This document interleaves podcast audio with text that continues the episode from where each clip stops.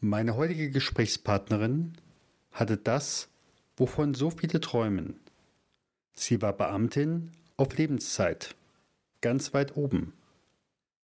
Und dann kam der Moment, wo sie aus Nein umgestiegen ist. Der Stunde Null Talk. Erfolgreiche Unternehmerinnen und Unternehmer sprechen über ihre Stunde Null, ihre Herausforderungen und über ihren persönlichen Phoenix-Moment. Eine Zeit, die ihr Leben für immer positiv verändert hat.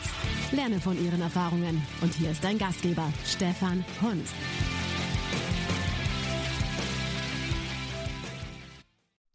Liebe Hörerinnen, liebe Hörer, es ist sicherlich kein Zufall, dass du genau diese Episode und diesen Podcast Stunde Null Talk hörst.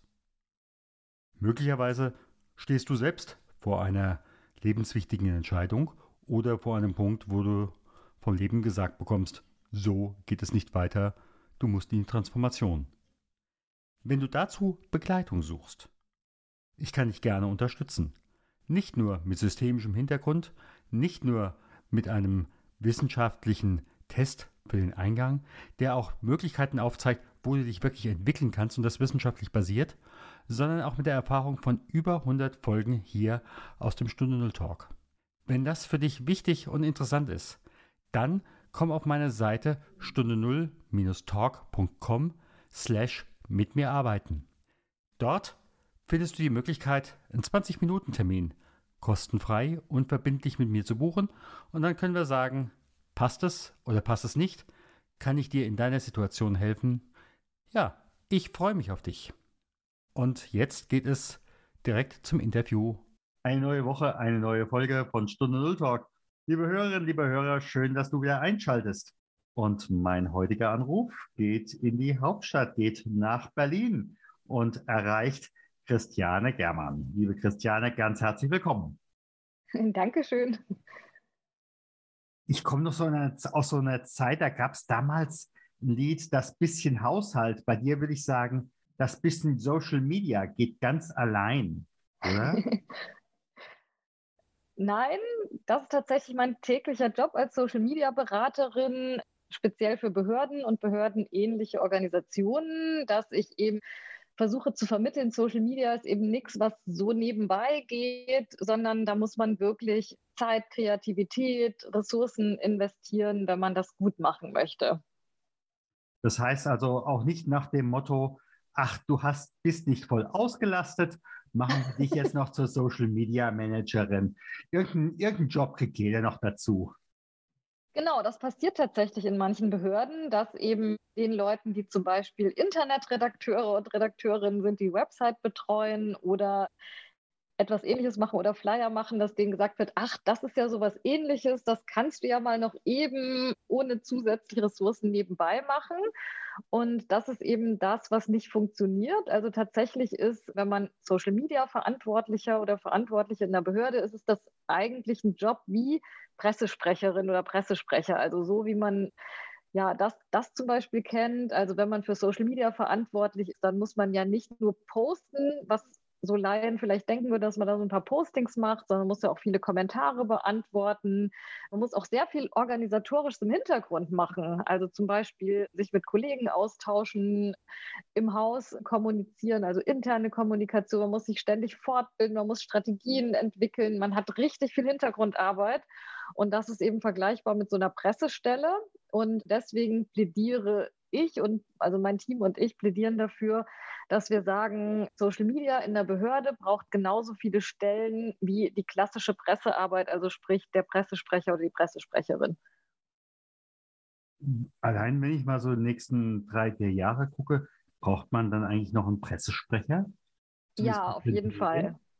Auf jeden Fall. Also natürlich sinken die Auflagen der Printzeitungen, das wissen wir, aber das heißt ja nicht, dass der Journalismus an sich tot, sondern die Medien haben natürlich weiterhin den Auftrag, die Behörden ja, zu kritisieren und zu durchleuchten und eben auch ja, kritisch zu begleiten. Das ist der Job der Medien und der ist weiterhin genauso wichtig. Die Medien selber sind ja mittlerweile auch in den sozialen Medien aktiv, also da geht es ja nicht nur um Print. Und das heißt, die Pressearbeit, die Arbeit mit Medienschaffenden ist weiterhin genauso wichtig. Und Social Media ist eher der Ersatz für die direkte Bürgerkommunikation. Also sprich, das ist so ein bisschen eine Mischung aus Telefon und dem früheren Printflyer. Also die, die direkte Kommunikation zum Bürger. Und das ist jetzt was, was heutzutage sehr viel über Social Media läuft. Mhm. Jetzt frage ich mal sehr direkt, was muss ich wollen und wer muss ich sein, um dein Kunde zu werden? Also ich habe eine Agentur gegründet vor zwei Jahren, eine Social-Media-Agentur, die sich Amt 2.0 nennt und sich speziell an Behörden und behördenähnliche Einrichtungen richtet. Also das heißt, wenn man ein Ministerium ist, Bund oder Land oder eine Kommune, eine Stadt oder auch eine öffentlich-rechtliche Organisation, eine Körperschaft, ein Landkreis, dann kann man sich an uns wenden und, und von uns lernen und auch ja, und unsere Dienstleistungen in Anspruch nehmen, wie man eben Social Media nutzen kann, um zum Beispiel die eigenen Bürgerinnen und Bürger zu erreichen, aber auch zum Beispiel, um Nachwuchskräfte zu finden oder die Medien zu erreichen. Das, das finden wir dann raus, welche Zielgruppe man hat und was diese Zielgruppe braucht und ähm, wie ich mit der in Dialog treten kann. Und das macht eben meine Agentur. Wir beraten und schulen, aber wir übernehmen zum Beispiel auch, nehmen wir mal an, es gibt jetzt eine Behörde, die sagt, ja, also am Wochenende möchte da von uns keiner drüber gucken und da Kommentare beantworten. Da haben wir wirklich Wochenende, dann machen wir das einfach für, für die Behörde. Mhm. Aber ich sag mal so, Behörde ist ja auch eine bestimmte Sorte von Mäusen. Die tickt ja in einer bestimmten Art und Weise. wie weit tickst du, wie weit tickt dein Team behördenhaft? Ja, sehr stark, weil ich war nämlich selbst über 15 Jahre lang Beamtin. Und ich war in der Kommune, ich war in Bundesbehörden und deswegen kann ich die, ähm, ja, die Behörden einfach sehr gut verstehen. Mein Team hat auch schon mit Behörden zusammengearbeitet und genau, also das heißt, wir, wir kennen diese Welt, wir verstehen die, wir können das auch übersetzen und wenn die halt zum Beispiel sagen, ja, nee, das können wir nicht und das können wir nicht, dann können wir immer direkt erkennen, ist das jetzt wirklich ein Problem oder jammern jetzt nur sozusagen? Also das heißt, da versuchen wir dann ein bisschen das einzuordnen zu sagen, hey, das könnt ihr schon, das können andere Behörden ja auch. Oder wir sagen, ja, nee, da haben sie total recht und das können wir jetzt so und so angehen. Wie ist das bei dir? Du sagtest ja eben gerade, du warst mal Ministerialbeamtin. Und äh, da gibt es ja ähnlich dann wie bei der Justiz lebenslänglich. Und mhm. du hast dann irgendwann gesagt, ich gehe da raus. Weshalb bist du eigentlich irgendwann einmal in Richtung lebenslänglich gegangen? Das heißt ja eigentlich Beamte auf Lebenszeit. Und ja, das hat sich ehrlich gesagt so zufällig ergeben. Also als ich halt 19 Jahre alt war und gedacht habe, was mache ich jetzt? Da habe ich auch noch so, so auf dem Land gewohnt und da habe ich halt dann so mitbekommen, ach okay, wenn man so ein duales Beamtenstudium macht, da wird man eigentlich schon ganz gut bezahlt während des Studiums. Da kann man dann schon so auf eigenen Füßen stehen, eine eigene Wohnung haben und dann hat man so immer mal Fachhochschule und dann auch mal Praxisabschnitt. Das war für mich in dem Moment klang das so ganz gut. Das habe ich dann einfach mal gemacht, weil ich auch ausziehen wollte und gedacht habe, ja, so richtig arbeiten ist vielleicht doch besser als so Vollzeit studieren. Und ja, dann habe ich das ohne groß nachzudenken einfach mal gemacht und bin dann ja über 15 Jahre eigentlich ähm, hängen geblieben. Genau, also man wird dann ja, wenn man das dual studiert, wird man, also damals noch wurde ich eben auch sofort verbeamtet. Mhm. Und als ich dann 27 war, wurde ich automatisch Beamtin auf Lebenszeit. Und dann, wenn man in diesem Apparat erstmal drin ist, dann ist das eigentlich auch selbstverständlich, dass man da drin bleibt und man richtet sich dann erstmal so für den Rest des Lebens so ein und denkt sich auch, wow, ich kann niemals arbeitslos werden. Das ist ja eigentlich ganz toll. Ja, also es ist schon, gerade auch in der heutigen Zeit, wir sehen im Augenblick im Bereich der Arbeitssicherheit, dass es manchen Kunden nicht so gut geht dass die sich von Mitarbeitern trennen müssen. Und dann ist natürlich so eine Jobgarantie äh, doch eigentlich das Wahre, oder? War es dann irgendwann nicht mehr. Ich habe einfach gemerkt, dass ich jemand bin. Ich möchte eben gern selbst Entscheidungen treffen. Ich möchte Sachen schnell entscheiden. Ich bin da immer wieder so gegen alle möglichen Barrieren gerannt und habe schon länger dann eigentlich gemerkt, hm, ich könnte mir eigentlich auch andere Dinge vorstellen. Aber immer wenn ich, also es ging eine ganze Zeit lang so, dass immer wenn ich überlegt habe, ach, machst du mal was anderes, ich dann doch immer wieder hängen geblieben bin und dann kam immer wieder mal so eine spannende Aufgabe und dann dachte ich, ach, ist ja eigentlich doch ganz schön und dann hat sich das ein bisschen so hingezogen.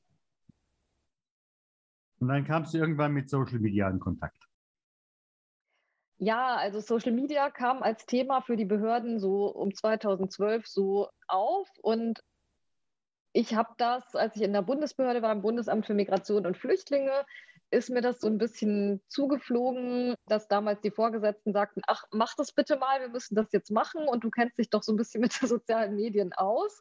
Und dann habe ich irgendwie mein Thema gefunden. Ich war dann so begeistert von diesem Thema, habe mich da voll reingekniet und habe da dann für die fürs BAMF ja den ersten größeren Facebook-Auftritt einer Bundesbehörde dann mit organisiert und dann wurde ich als Gesicht wie so ein bisschen damit verbunden, auch von anderen Behörden, die dann gefragt haben, ach, wie macht ihr das denn und können Sie mal einen Vortrag bei uns halten und können Sie mal vorbeikommen und uns das auch erklären und so bin ich zu diesem Thema gekommen und habe dann auch, habe mich da voll reingestürzt und habe mich dann auch privat am Wochenende so fortgebildet in meiner Freizeit und habe so wirklich so mein Steckenpferd gefunden. Hm. Aber dann kam ja so dieser Punkt, ja, bleibe ich jetzt dort? Ist das andere attraktiver oder werde, wo werde ich hier befördert oder nicht befördert? Wie war da für dich dann so diese Überlegenszeit? Denn dann auf einmal zu sagen, Leute, ich steige hier aus, ist ja kein einfacher Schritt. Nee, das hat sich ein bisschen über mehrere Jahre so entwickelt. Also zuerst war diese Social-Media-Geschichte und dass ich da so auch extern Vorträge gehalten habe und so, das war für mich eher so, ein, so eine Art nette Nebentätigkeit und Nebenjob und da habe ich gedacht, auch das ist mal eine schöne Abwechslung und so. Und mit den Jahren habe ich gemerkt, ach, da steckt eigentlich doch viel mehr dahinter. Also erstens ist da ein ganz großer Bedarf da draußen, das heißt, könnte ein Geschäftsmodell sein. Und auf der anderen Seite macht es mir eben auch wahnsinnigen Spaß zu anderen Behörden zu fahren und denen eben zu helfen, Social Media zu nutzen. Und dann ist das irgendwie immer mehr gewachsen. Und ja, bis zu dem Punkt, wo ich dann 2018 gesagt habe, so, ich mache das jetzt wirklich Vollzeit, weil über lange Sicht kann man nicht zwei Jobs machen. Das ist dann einfach, wie zu viel, dann ist man immer zwischen zwei Welten hin und her gerissen und irgendwann muss man sich dann mal entscheiden. Und dann habe ich wirklich gesagt, ich finde den Gedanken der Selbstständigkeit und nur noch das zu machen einfach so toll, dass ich jetzt das andere einfach aufgebe. Hm. Einfach aufgeben. Wie hast du dein, dein Umfeld reagiert? Zum einen die Familie, zum anderen äh, dein Chef oder deine Chefin wird gesagt haben, ach ja, klasse, endlich haben wir sie los, machen wir den Shampoos auf. Oder wie war das damals? Ja, das kann ich mir sogar vorstellen, weil ich war eigentlich so als Beamtin immer recht anstrengend, so intern. Also das war tatsächlich total überraschend, wie so das Umfeld reagiert hat. Man denkt ja irgendwie so, dass die eigenen Eltern sagen, um Gottes Willen, Kind, du bist Beamtin, das kannst du doch nicht wegwerfen. Nein, mach das auf gar keinen Fall. Und dass eigentlich die Freunde das ganz cool finden. Aber es war genau umgekehrt. Also tatsächlich hat meine Mutter gesagt, ja, nein, das passt voll zu dir, mach das. Und da war ich ganz erstaunt, so, oh, das habe ich mir schwieriger vorgestellt. Und bei den Freunden war es dann genau andersrum. Die haben gesagt, nein, um Gottes Willen, das kannst du doch nicht machen. Und dieser sichere Job. Und ich habe dann gesagt, naja, aber es macht mir keinen Spaß mehr. Und ja, nein, das kannst du trotzdem nicht machen und so, sodass ich dann irgendwann gedacht habe, hallo, ihr seid meine Freunde, ihr müsstet eigentlich auf meiner Seite sein. Und dann war ich auch irgendwann richtig sauer. Ja ich frage jetzt einfach mal ein bisschen indiskret. Gibt es diese Freunde aus der damaligen Zeit noch? Wer ist davon geblieben? Na, manche ja, manche nein. Also ein paar gibt es noch, ja. ja, wie gesagt, da verändert sich ja total das Umfeld, äh, die Lebensart und Weise. Es ist eben halt nicht mehr, zumindest wie man sich bei manchen das Beamtentum so vorstellt, morgens 9 to 5 äh, und wer es zuerst bewegt, hat nach dem Beamten Mikado verloren und so weiter und so fort. Wie gesagt, ist ja eine ganz andere Lebensweise, ja, bis hin dazu, da ist eben halt nicht am äh, ersten des Monats schon das Gehalt auf dem Konto, sondern es will ja auch verdient werden. Ja, wobei ich eine Lanze brechen muss. Ich habe ja auch viel mit Behörden zu tun. Also ähm, das ist nicht mehr so wie früher, dass man da kaum was tun muss. Also die meisten sind eigentlich ziemlich im Stress und sind eher unterbesetzt. Aber genau, diese Sicherheit, dass eben zum ersten das Geld auf dem Konto ist, das ist, glaube ich, der große Unterschied zur Selbstständigkeit. Ja. Vermisst du das manchmal?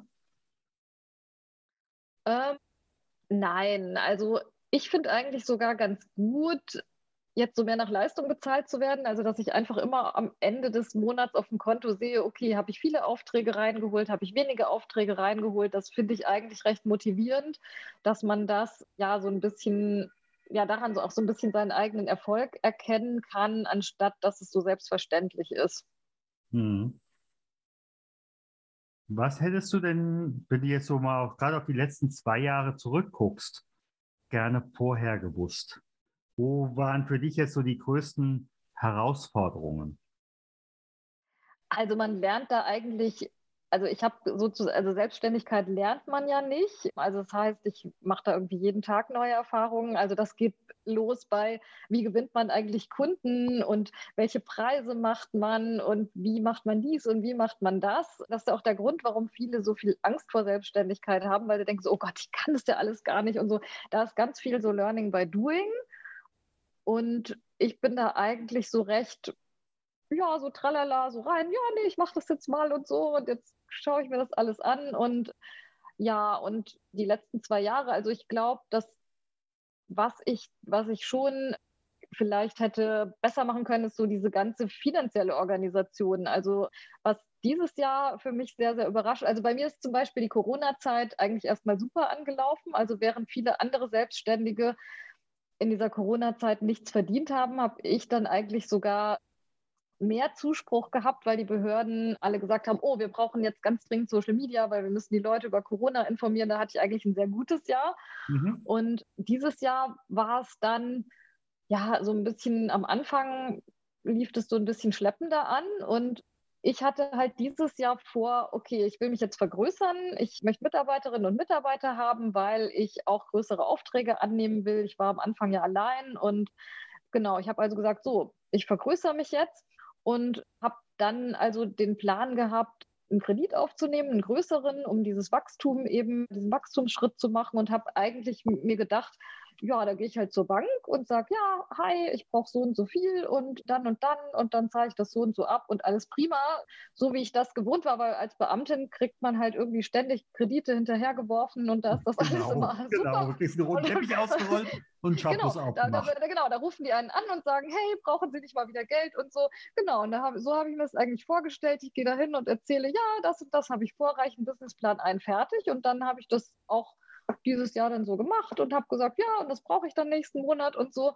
Und dann haben die erstmal gesagt, so, ja, aber sie haben ja gar keine Sicherheiten und ja, nee, also, hm, das ist ja eigentlich, das Unternehmen schafft ja gar keine Werte, das ist ja so ein reines Wissensunternehmen und es ist ja nicht so, dass sie irgendwelche Maschinen kaufen, die man dann verkaufen könnte, wenn es mal pleite geht. Also, ja, nee, also, also das können wir irgendwie nicht machen. Und dann, dann habe ich mich irgendwie sehr, da war ich sehr überrascht und, und ja, im Grunde war es so, dass ich dann eigentlich monatelang die erstmal überzeugen musste, einen größeren Kredit zu geben und die das einfach nicht wollten. Und wie tausend jeden, wie alle paar Wochen wollten sie wieder neue Unterlagen und mein Steuerberater und ich haben, haben alles geliefert. Und dann kam irgendwie trotzdem keine gute Antwort und so weiter, bis ich dann am Ende doch den Kredit bekommen habe, aber eben nicht in der Höhe, die ich wollte. Und ja, das, das war dann schon so ein kleiner Rückschlag, wo ich dann auch mal finanziell zu kämpfen hatte, weil ich das so eingeplant hatte, so ganz selbstverständlich und es dann eben nicht kam. Und dann ja, also das war, das wäre eine Sache gewesen, die, also das, das wusste ich zum Beispiel nicht, dass es als Unternehmerin so schwierig ist, einen Kredit zu bekommen, wenn man ja vorher eigentlich schon recht erfolgreich war. Mhm. Da frage ich natürlich an der Stelle ganz klar, wenn du jetzt an die in Anführungsstrichen alten Kollegen rund um den Bundestag denkst, wissen die das? Um, ähm, also ich glaube, dass dass einzelne Politikerinnen und Politiker sich schon mit den Nöten von Selbstständigen auch beschäftigen, auch jetzt gerade im Zusammenhang mit Corona. Aber die Lobby für Selbstständige ist nicht sehr groß in der Politik. Also das muss man schon ja. sagen. Die ist total überschaubar und äh, ja, also das ist, ich habe schon immer das Gefühl, Selbstständige, also gerade wenn sie auch anfangen erfolgreich zu werden, werden eher so misstrauisch beäugt und ja, es wird doch versucht, also ich habe das Gefühl, Deutschland ist so ein Angestelltenland und es wird doch, also eigentlich das Ideal für die Politik ist, wenn alle angestellt sind. Und ich habe schon das Gefühl, Unternehmer werden nicht so sehr unterstützt. Ich finde es trotzdem die, die schönste Art und Weise zu arbeiten, auf jeden Fall. Ich lasse mich davon nicht unterkriegen. Also von der Politik war ich eigentlich schon gar nichts Besseres gewohnt, aber von den Banken dachte ich halt wirklich, okay, ja, wir reden hier von Unternehmer zu Unternehmer, aber ich kam mir teilweise wirklich vor wie so ein Bittsteller, fast wie auf, auf dem Jobcenter, wo ich mich total rechtfertigen musste für das, was ich halt mache und, und die dann halt so geurteilt haben, ja, nee, also das ist uns aber irgendwie zu unsicher und da war ich schon sehr überrascht. Mhm. Aber es hat ja dann am Ende jetzt geklappt, halt nicht ganz so, wie ich mir das vorgestellt habe, aber ja, also jetzt ist, ist das alles wieder in geordneten Bahnen, aber das war schon was, was mich zum ersten Mal, seit ich selbstständig war, ein bisschen auf der Bahn, aus der Bahn geworfen hat, dass das eben nicht so, nicht so einfach ging, wie ich mir das vorgestellt hatte. Ja. Und deswegen würde ich jedem empfehlen, der selbstständig ist, ja, ich würde eigentlich sogar im Nachhinein fast empfehlen, versucht, möglichst ohne Kredit auszukommen. Das bin ich ja auch eine ganze Weile. Das habe ich mhm. ja jetzt erst, als ich mich vergrößern wollte, habe ich gedacht, okay, jetzt nehme ich doch meinen Kredit auf.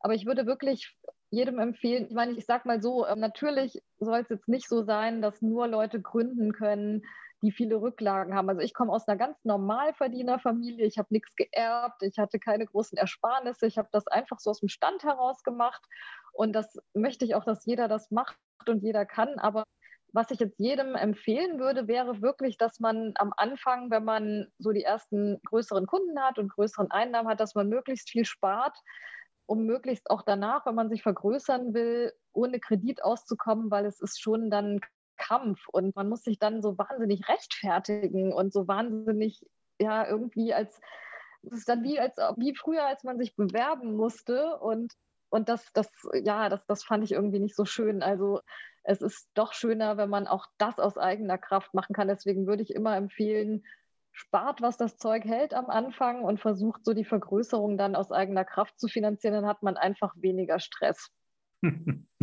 Also im Endeffekt beantrage dann einen Kredit, wenn du ihn nicht brauchst. Ja, im Grunde schon, im Grunde schon, ja. Uns hören ja auch einige zu, die einfach in der Veränderung drin sind. Mhm. Und was würdest du denjenigen mitgeben, die in so einer, die in so eine Veränderungssituation reinkommen, die merken einfach, es geht nicht weiter wie bisher. Was würdest du denen mitgeben?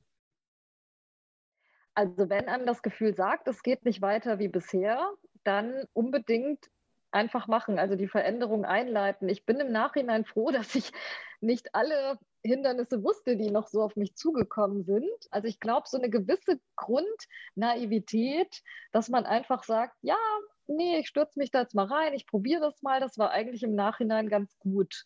Weil wenn man die ganze Zeit drüber nachdenkt, was alles schiefgehen könnte und ja, im Endeffekt geht ja dann auch irgendwann mal irgendeine Kleinigkeit schief.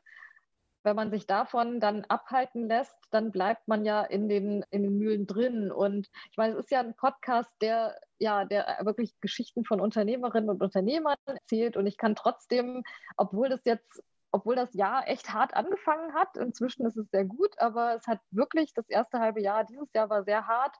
Würde ich trotzdem jederzeit sagen, Selbstständigkeit ist die schönste Art zu arbeiten. Und ich habe das ähm, nie bereut, dass ich, ähm, dass ich selbstständig geworden bin, obwohl ich vorher Beamtin war. Mhm. Also unbedingt machen. Wenn du jetzt fiktiv die 19-jährige Christiane treffen würdest, was würdest du ihr sagen? Was würdest du möglicherweise fragen? Also ich würde auf jeden Fall sagen, sei sparsamer, gib nicht dein ganzes Geld für irgendwelchen Mist aus. Und ich würde auch, also ich glaube, wenn ich meine früheren Vorgesetzten jetzt mir mal so in Erinnerung rufe, ich glaube, ich habe die wirklich damals sehr gestresst, weil ich sehr unbequem war. Und, und manchmal denke ich so, ja, oh, die hatten, die hatten, glaube ich, schon immer mal mit mir zu kämpfen. Da würde ich jetzt im Nachhinein vielleicht sagen, oh, sei etwas weniger anstrengend im Großen und Ganzen glaube ich, habe ich es insoweit richtig gemacht. Also ich würde jetzt nicht irgendwie sagen, ach, ich bin da oder da komplett falsch abgebogen, sondern im Großen und Ganzen war das schon okay. Ja, wo, wobei ich höre ja im Endeffekt auch, du nennst es ja nach dem Motto, sei unbequem.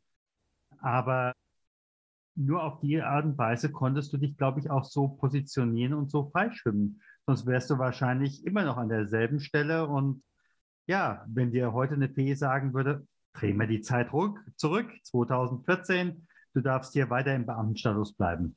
Was sagst du der Fee? Nee, das, das, das stimmt natürlich. Also wenn ich weniger unbequem gewesen wäre, es gab mal so eine Situation 2014, da hatte ich mich für einen, ja, so eine Art interne Beförderung beworben, für so ein Auswahlverfahren und bin halt nicht genommen worden. Und ich war vollkommen, also für mich war irgendwie total sicher, ja klar werde ich da genommen, ist ja ganz logisch. Und äh, bin da voll selbstbewusst reingegangen und dann kam so die totale Klatsche und die haben mir gesagt, nö, also du bist eigentlich ungeeignet. Und ich, und ich war vollkommen, so vollkommen weggeschossen irgendwie, weil das konnte ich mir nicht vorstellen. Und habe halt natürlich total rebelliert und habe gesagt, boah, die sind ja, die verstehen mich eigentlich alle nicht und so. Und aus diesem Ärger heraus ist dann ja eigentlich mein mein Nebenjobprojekt entstanden, dass ich mich hingesetzt habe, oh, ich schreibe jetzt meinen eigenen Blog und ich lenke mich jetzt erstmal ab und ich mache mir jetzt mein eigenes Ding und so weiter, weil ich einfach so ein bisschen sauer war. Ja, stimmt. Also wenn ich angepasster gewesen wäre und denen damals in diesem ganzen Auswahlverfahren genau das hätte gesagt, was sie hätten hören wollen, dann wäre ich jetzt da vielleicht befördert worden und wäre dann weiter drin geblieben und dann glaube ich nicht, dass ich glücklich geworden wäre. Das, äh, das stimmt natürlich. Ich bin jetzt an einem Punkt, wo ich sage ganz herzlichen Dank und wünsche dir erstmal viel Erfolg, dass du einfach den ganzen Behörden weiter die Möglichkeit gibst, sich da doch besser zu positionieren. Mein Team und ich geben sich die größte Mühe und bei ganz vielen funktioniert das auch. Also wir sehen auch ganz viele tolle, ähm, zum Beispiel Instagram-Kanäle von Behörden und da gibt es auch richtig tolle Teams mittlerweile. Also da passiert ganz viel, vor allem seit Corona. jo, ganz herzlichen Dank. Danke auch.